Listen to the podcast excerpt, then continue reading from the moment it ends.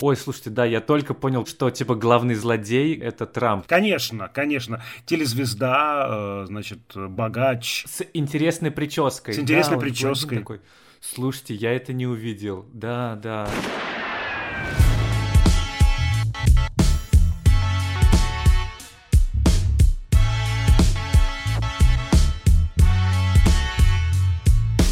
Всем привет! Это подкаст Кинопоиска крупным планом. Меня зовут Доля Джинайдаров, я редактор видео и подкастов Кинопоиска.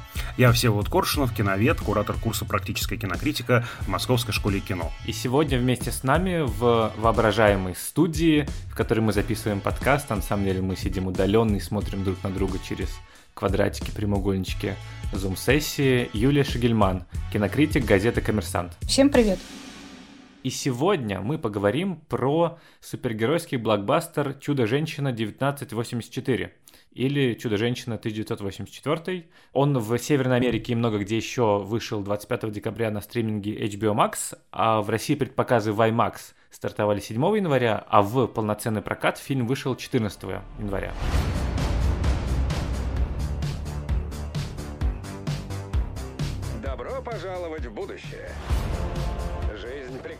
Но может стать еще лучше. Почему нет? Нужно всего лишь захотеть.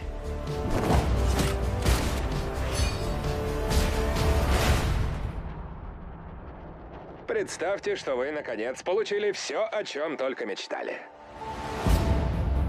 Я спасу этих людей. Ты спасешь этот мир. Стив. Диана.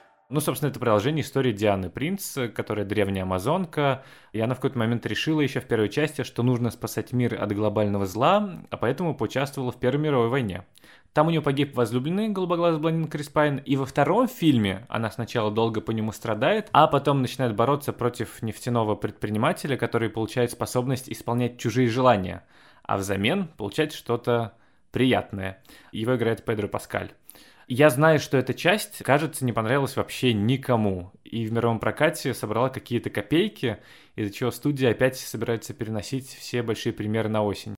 И чтобы не бить сразу ногами лежачего и не обсуждать э, долго и со смаком вкусно, как там все плохо, я хотел спросить у вас, что во второй «Чудо-женщине» все-таки есть хорошего и кому все-таки стоит на нее сходить, несмотря на кучу отрицательных рецензий. Честно говоря, я в этом смысле человек неудачный, потому что мне придется очень долго думать, что же там есть хорошего. Ну, наверное, это продакшн дизайн в той части фильма, которая нам показывает Америку 80-х. То есть название фильма у нас стоит 1984 год, и, может быть, э, какие-то особо интеллектуальные зрители вспомнят Оруэлла, они это сделают напрасно, потому что, по-моему, 84 год выбран совершенно рандомно.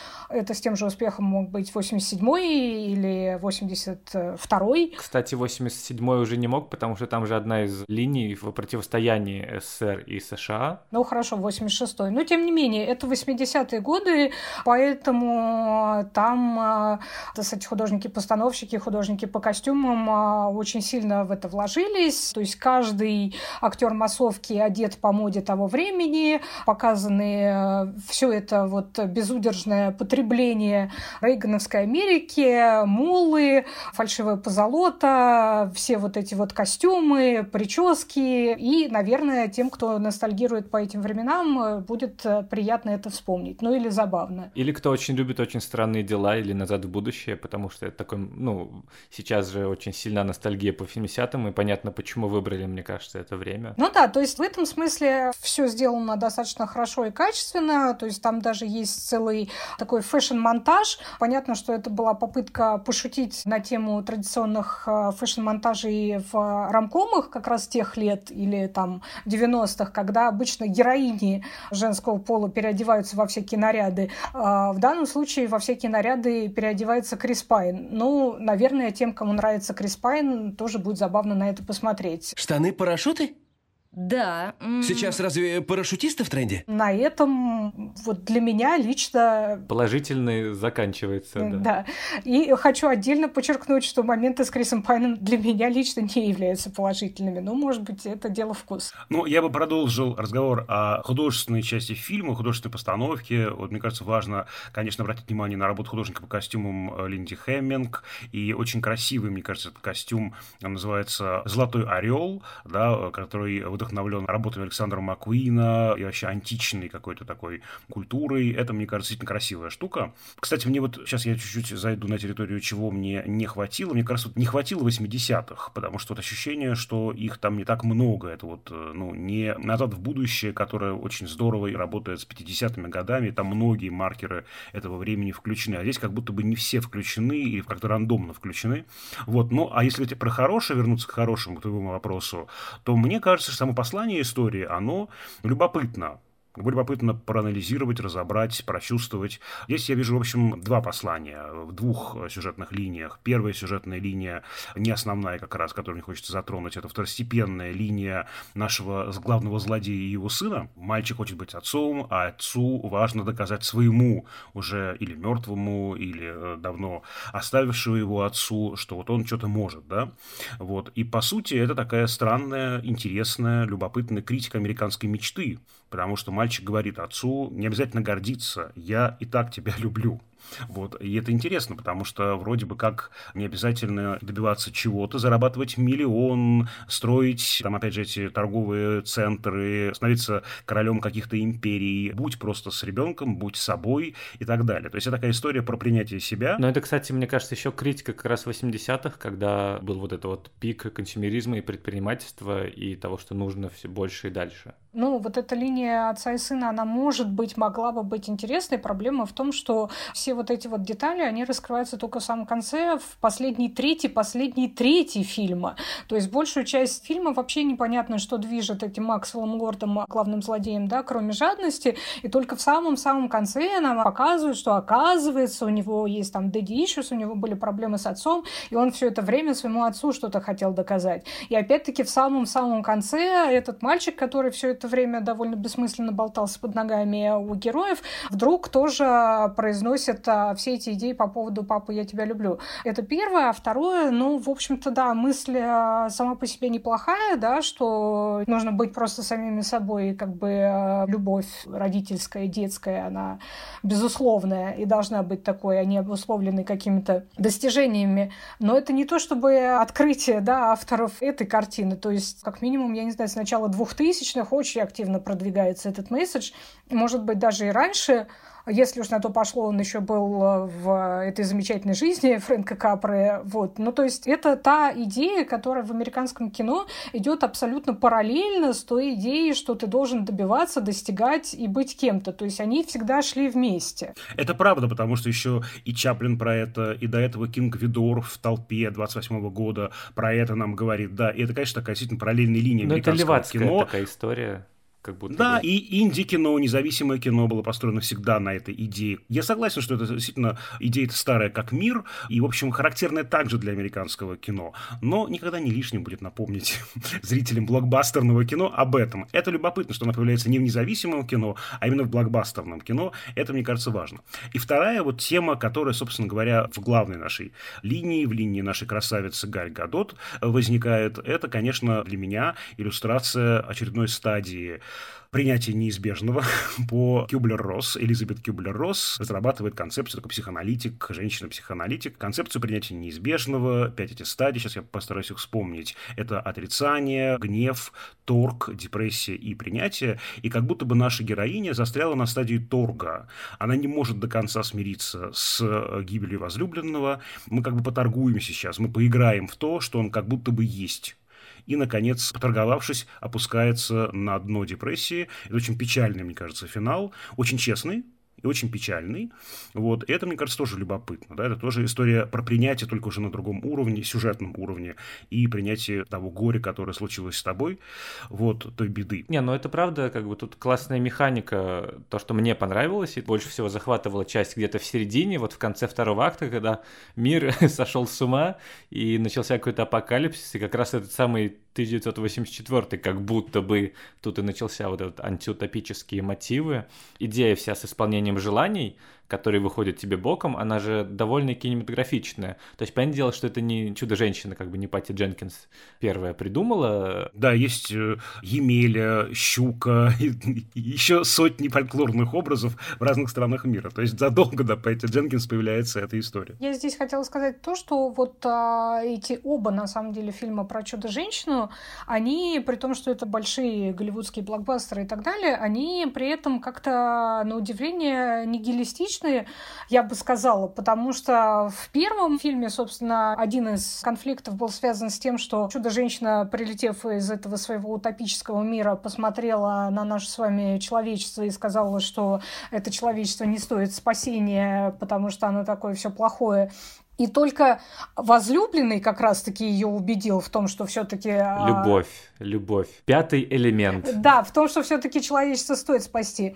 И здесь опять эта идея повторяется, то есть получается, что среди миллиардов, миллиардов людей во всем мире, которые загадали эти свои желания, ну или там миллионов, до кого он сумел докричаться, не было ни одного человека, который попросил бы мира во всем мире, лекарства от рака, я не знаю, чего-нибудь хорошего, кроме там, по-моему, одной маленькой девочки, которая захотела, чтобы ее мама то ли вернулась, то ли там наоборот не умирала. Я, к сожалению, уже не помню эту подробность. То есть все, абсолютно все, кроме самой чудо-женщины, захотели чего-то в лучшем случае материалистического, начиная с нового Порше и заканчивая новыми ядерными боеголовками. Или чтобы жена умерла. Да, либо чтобы кто-то умер, а кто-то там провалился сквозь землю и так далее и тому подобное. То есть опять человечество показано как собрание тупых, алчных, нехороших людей, и только вот чудо-женщина, благодаря своему бесконечному милосердию, снова его от самого себя спасает. Я ровно об этом думал, потому что в момент действия фильма мне было 6 лет в 84 году.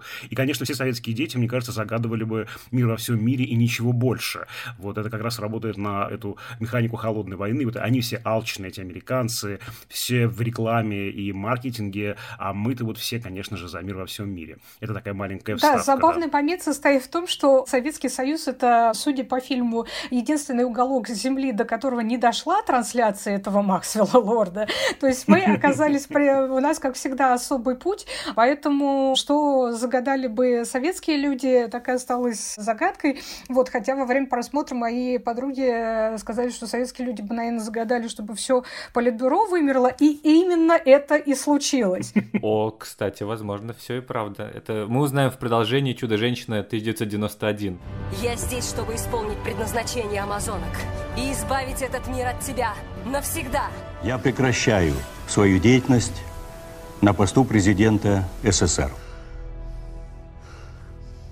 Я, кстати, не согласен с тем, что человечество показано таким вот алчным, потому что как раз финальный поворот с тем, что Диана всем показывает, как нужно жить и какую-то правду, и они все, включая террористов, что довольно вообще странно решать, что нет, нет, я откажусь от своего желания, и все будет хорошо. Ну, то есть это и в первой части, на самом деле, бесило, какая-то голливудская, мелодраматичная, катарсическая финализация того, что все в итоге сложится хорошо, мы это знаем, нам этого хочется, мы пришли на блокбастер не для того, чтобы нас головой макали в то, какие мы плохие, но все равно это как-то очень топорно сделано. В первой части, если помните, меня дико выбесил момент, когда оказалось, что для того, чтобы закончилась Первая мировая война, нужно убить Ареса, ну то есть бога войны, которого играл еще довольно субтильно Дэвид Сьюлис, это отдельный смех, но это прямо очень плохо. То есть там был какой-то момент интересный, когда Гальгадот убила Людендорфа, и думает, что вот он бог войны был, и сейчас все закончится,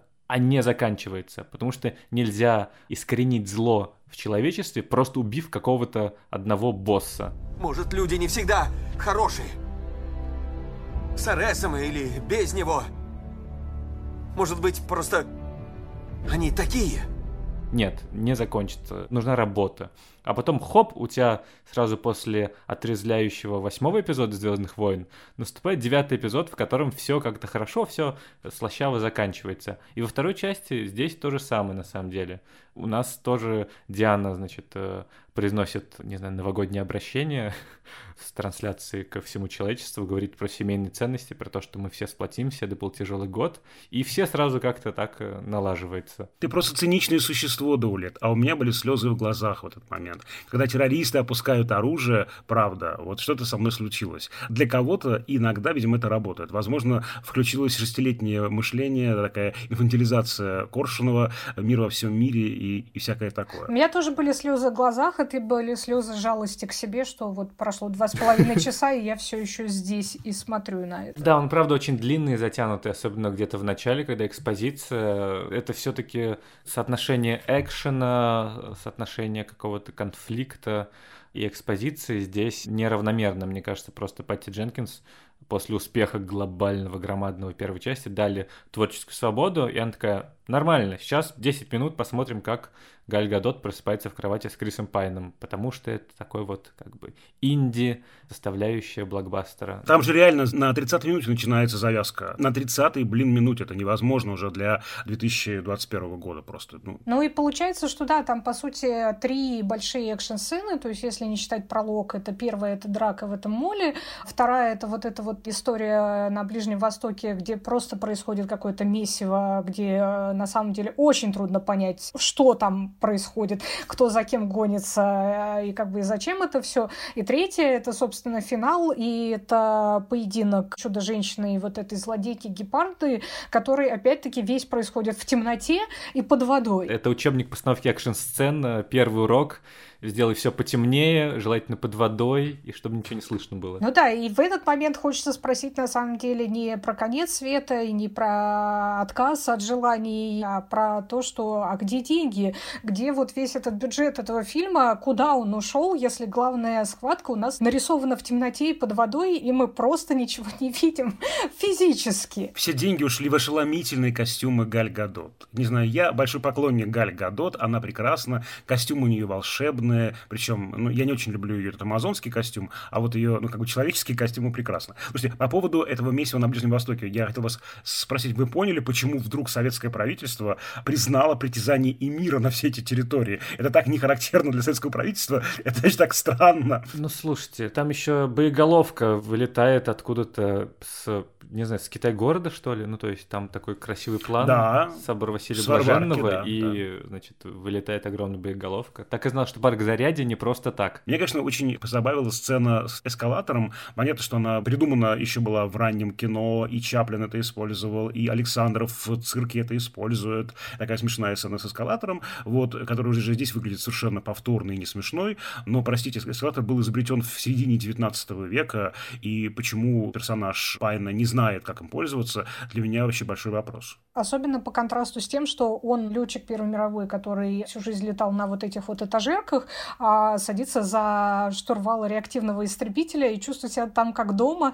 И на этом месте мы выясняем, что, оказывается, летать — это дар. Это у него такой дар. И дальше сцена, ну, которая скорее, опять-таки, к вопросу феминизма, ну, то есть как в первой части почти все действия героини были обусловлены ее отношением к этому Стиву и тем, как бы, как оно менялось, да, то точно так же происходит и здесь. И самый такой вот э, возмутительный, я бы сказала, момент, это то, что именно он учит ее летать. То есть она полубогиня с суперспособностями, а все это время не умела летать, и только вот тогда, когда он, значит, летчик, который боится эскалаторов, ей объяснил, как это делать, вот тогда-то она отдалась на силу воздуха и полетела. Может быть нормальный ход, да, одни люди более компетентны в одном, другие в другом это внегендерно, но не тогда, когда речь идет о чудо-женщине и об обычном человеке, который еще и жил в начале 20 века.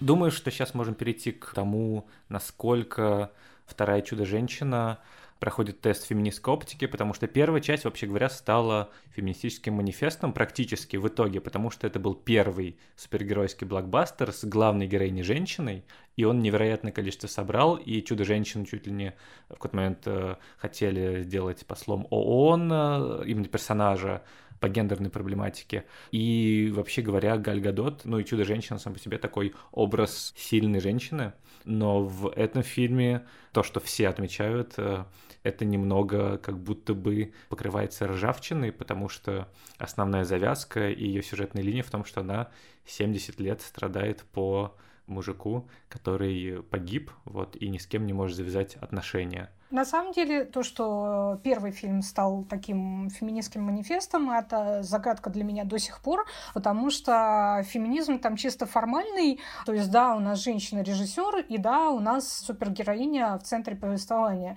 Проблема в том, что супергероиня у нас в центре повествования одна. Больше в первой части полноценных женских персонажей нет. То есть, там есть эти амазонки, которые сливаются в общую массу, и только у двух из них а, вообще есть реплики Кони Нильсон и Робин Райт. Дальше, когда Диана попадает в наш мир, кроме нее есть два женских персонажа. Это комическая толстушка, очень феминистская идея, да, конечно, давайте посмеемся над тем, какая она смешная, толстенькая и некрасивая по сравнению с нашей красавицей-героиней. И второе — это злодейка, причем номер два при э, злодее, это, кстати, мужского пола, злодейка с э, изуродованным лицом, которая, собственно, мстит э, всему миру за то, что с ней случилось. А во всем остальном, как бы и по сюжету, и по ситуациям, и по характеру главной героини, это совершенно стандартный фильм с традиционными ценностями, то есть где красавица-героиня находит большую любовь, и как бы дальше ради этой большой любви они потому потому что она такая сильная и независимая, у нее есть собственное мнение, спасает мир. Мне кажется, что никакого феминизма не было в этой франшизе изначально, просто так сложилось, это был удачный момент, это был 17-й год, Мету, ну да, и первый э, блокбастер, где была режиссер женщина, первый успешный фильм с супергероиней и так далее и тому подобное, поэтому вот он был формально таким знаменем. Поэтому все, что происходит во второй части, как бы для меня совершенно логично продолжение всех тех же как бы идей и образов, и вот топусов, которые были в первой части. Здесь у нас тоже есть незаметная серая мышка в очках, которая захотела стать сильной и независимой. При этом первое, что она получает в награду от своих суперсил, это умение ходить э, на каблуках и, конечно же, снимает очки, потому что быть сильной и независимой в очках это просто невозможно, естественно. Причем дальше, чем более сильной она становится, тем более обтянутыми и открытыми со всех сторон становятся ее костюмы, и тем выше ее каблуки. При этом вся ее сила и независимость, она ограничивается тем, что как только вот эта вот героиня Барбара Минерва, которую играет Кристин Уик, выходит за некие рамки, она тут же получает окорот, потому что когда чудо-женщина преподала урок на улице там пьяному придурку, который, значит, приставал к этой Барбаре, то это было здорово и хорошо, мы за нее болели, когда Барбара надавала по мордасам этому придурку, который совершенно не исправился после столкновения с чудо-женщиной.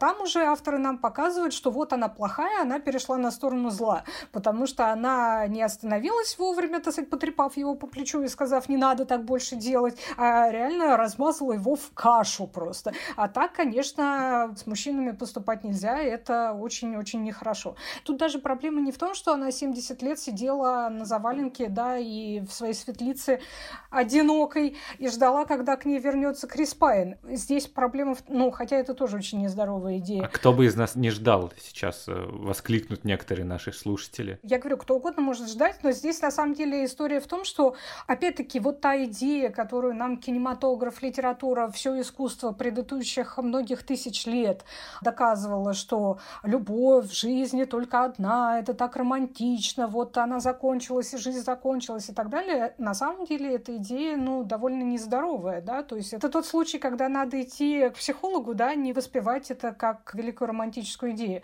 Но это как бы одна сторона медали. Вторая сторона медали, и даже более, на мой взгляд, опять-таки возмутительная, это именно то, что в этом якобы феминистском нарративе, сильно независимой и так далее, позволено быть только одной женщине, и это чудо-женщина, которая уже просто по определению сожалению, не такая, как все. Вот она не такая, как все, поэтому она может там делать все, что она делает. Остальным женщинам, простым смертным, это недоступно и не должно быть доступно, потому что как только они из этого пытаются вырваться, то они вот превращаются в злобных, в кошек, злобных да. кошек, да. И на мой взгляд, ну то есть это просто посыл, я бы сказала, вредный, да, не к тому, что этот фильм надо срочно запретить, изъять и так далее и тому подобное, но это очень неправильный и очень-очень антифеминистский посыл. Слушайте, а то, что в последних минутах она все-таки перестала сохнуть по этому Пайну, и кажется, у них что-то там намечается с мужиком в квартире, которого Пайн оказался, и образ которого он как бы получил, вот вроде там же есть такой намек, да, что там Рождество, новая жизнь начинается, нет? Нет, так там же как раз дело в том, что она посмотрела с интересом а, на этого мужичка, э, и тот ей вроде как улыбнулся, после чего она опять делает это поэтическое лицо, которое говорит, что ну все-таки нет, не орел, и как бы опять-таки остается одна. Я хотел немного защитить эту идею, что она, значит, кручинится по своей зазнобе так долго. То есть, понятное дело, что 70 лет для человека это действительно как-то too much. То есть, ну, как бы это ты всю жизнь, значит, просто провалялся в горечи по какому-то одному возлюбленному. Но для амазонок-то у них другие немного как-то масштабы жизни, если уж они бога Ареса застали. И как будто бы это просто не стоит воспринимать буквально, что это, ну, как бы метафора действительно того, что есть такая проблема, что ты как бы не можешь отпустить кого-то, не можешь отпустить образ человека в своей голове. И он у тебя держится, и это тебя держит э, как-то позади. А тут как раз классная механика с тем, что вот есть такое желание, и это параллелится с вообще как-то кинодраматургическими азами, в том, что герой должен чего-то хотеть, герой должен чего-то бояться, и здесь это как-то то, что она желает, и ей возвращается Крис Пайн, это в общем и целом просто как такая аллюзия и ситуация в сферическом вакууме, который иллюстрирует вот это вот самое, как это, неспособность выйти из какой-то ситуации. И в конце она выходит. Слушайте, а как вы относитесь к тому, что эта вот героиня Уик действительно в какой-то смысле воплощает вот такой монструозный феминизм в глазах очень многих, такой агрессивный, радикальный, вот когда он не защищает, а нападает, он не конструктивен, а деструктивен. Получается, что такие две модели феминизма. Такой как бы, ну, одобряемый, скажем так, феминизм, и феминизм, который выходит из берегов, и правда выглядит деструктивным в исполнении Кристины Уик. У тебя всегда было все. Пока такие, как я, оставались ни с чем.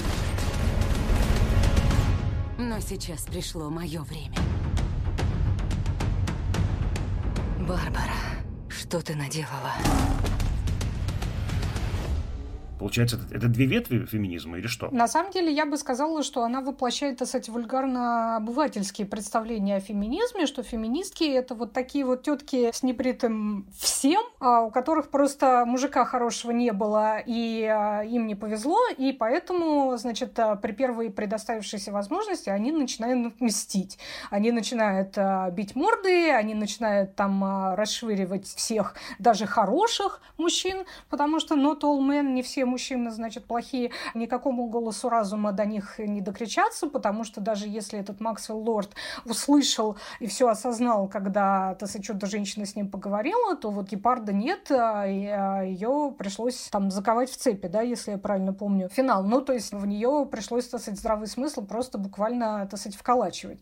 Поэтому, да, и с другой стороны у нас есть такая правильная женщина, которая, с одной стороны, тоже умная, образованная, и вот это все, но она красивая, конвенционально правильно одевается, у нее есть а, мужик, значит, она реализована, на нее засматриваются другие мужики, то есть она реализована многократно. Она э, очень четко, так устанавливает для себя рамки, в которых она может быть сильной, а в которые ей уже надо, так сказать, отойти в сторонку и предоставить поле деятельности другим. Такие белые и черные лебедь феминизма. Помните, на этой вечеринке Гадот в белом, Уик в черном, прям по Хичкоку штука, да, одна хорошая, другая плохая, белый черный лебедь. Насчет конвенциональной красоты Галь Гадот, ну, то есть это понятно, на самом деле, почему. Это тоже критиковали же, что у нас, значит, супергероиня женщина, разумеется, длинноногая супермодель израильская, которая, вообще говоря, супер голливудской внешности. Это как раз такая ступенечка к другим героиням, что Голливуду нужно раскачаться, и массовому кино нужно раскачаться. И сначала, да, у нас вот такая вот э, супер как бы красивая модель, а дальше уже как бы могут подтянуться и другие героини, как-то чуть-чуть постепенно это будет происходить. Ну да, только пока как бы это стадия, на которой вот эти вот героини, пока мы на ней, и, честно говоря, я не верю, что наступит какая-нибудь другая, потому что даже злодейка, если уж на то пошло, Кристин Уик по голливудским меркам, она, конечно, там не лидинг леди, но, так сказать, э, выглядит она хорошо по-настоящему неконвенционально красивой не позволено быть даже злодейке, а только-только в образе вот этого вот э, животного она становится какой-то уж совсем непривлекательной. Мне вот не хватило как раз завершения линии героини Уиг, потому что все как бы, да, уже значит, там плачут, э, слушают президентское послание нашей суперженщины, уже сворачивают, значит, боеголовки, опускают оружие. А вот героиня Уиг, ты как бы, не знаю, я ждал ее какого-то, я не знаю, раскаяния, завершения ее арки, я не знаю, чтобы там тоже она что-то там пожелала себе, вот, или там, как именно она отменила свое желание. Э, но как-то вот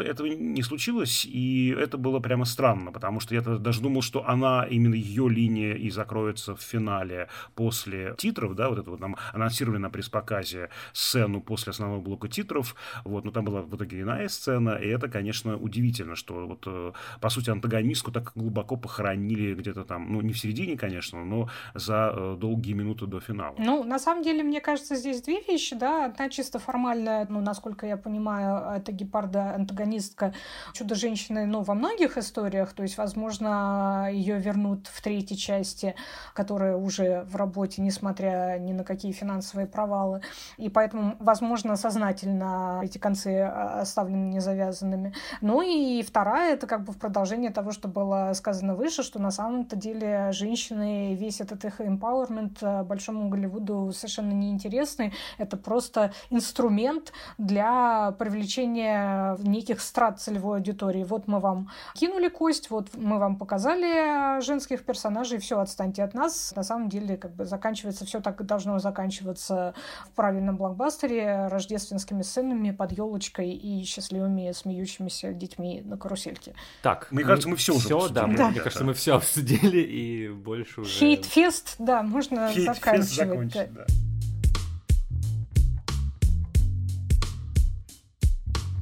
что же, на этом все. С вами были Дуля Джинайдаров. Всеволод Коршунов. И Юлия Шгельман. До встречи в следующем выпуске подкаста «Крупным планом». На наш подкаст можно подписаться в Apple Podcasts, Яндекс Музыки и CastBox. Мы очень ждем ваши отзывы, оценки, ваши пожелания по темам будущих выпусков. А в следующем эпизоде мы обсудим пиксаровскую душу. Писать нам можно на почту подкаст собаки кинопоиск.ру. Над этим эпизодом работали звукорежиссер Лера Кусто и продюсер Женя Молодцова. До скорых встреч. До свидания, друзья.